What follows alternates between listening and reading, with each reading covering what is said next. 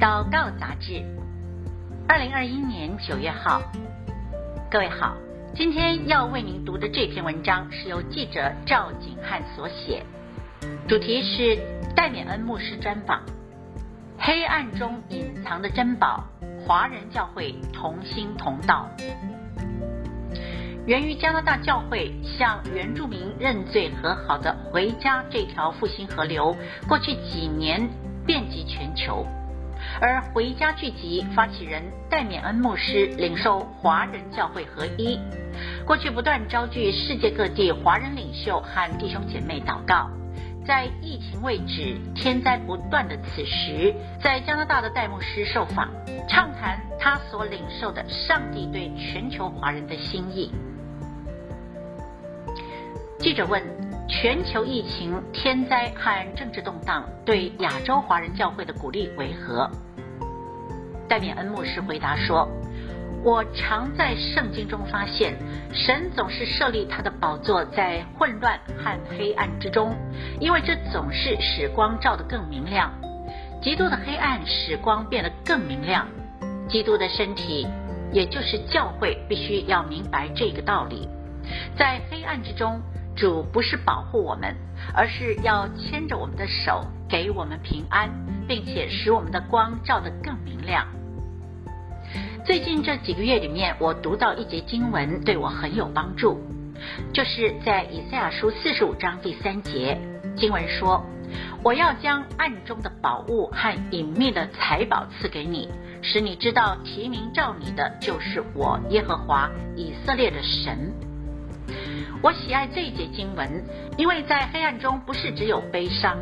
身为基督的身体，我们还会得到宝物和隐秘的财宝，是藏在隐秘处的财宝，好让你知道是我以色列的神按着你的名字呼召你。所以我要对基督的身体说，特别是在华人当中的，因为你们将是下一阶段的先锋。你们将成为下一波浪潮以及下一个属灵运动的领袖，来自东方，来自亚洲，有大批的华人参与在其中。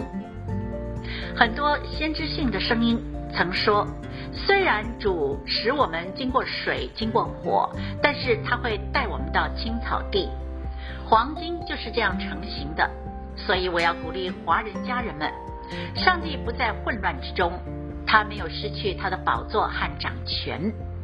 如果我们和他同行，我们就会用属天的而不是属地的角度来看事情。记者问：教会如何与上帝对齐，活出合一，带下新的权柄呢？戴冕恩牧师回答说：我认为它是来自于主的心。当我们谈到如何与上帝对齐的时候，是指我们进入上帝的心，在他的同在中，我们会发现我们正进入一体与合一，这会给我们权柄。合一不是意见一致，因为如果上帝要我们在每一件事上都意见一致的话，他就会在圣经中写得很清楚。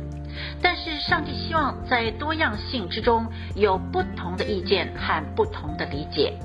我发现，在基督的身体中，我不相信我们会达成意见的一致与神学的理解。我们只需要互相衡量标准。但我很喜欢耶稣在约翰福音十七章的祷告，他对父神说：“我已赐给他们荣耀，把我的同在赐给他们，使他们可以成为一。”这不是说他们必须做好主吩咐他们的每一件事，然后他们才能够成为一，而是实际的在神的同在中。我们只要在上帝同在里面，心被融化，我们弟兄的心也会被融化。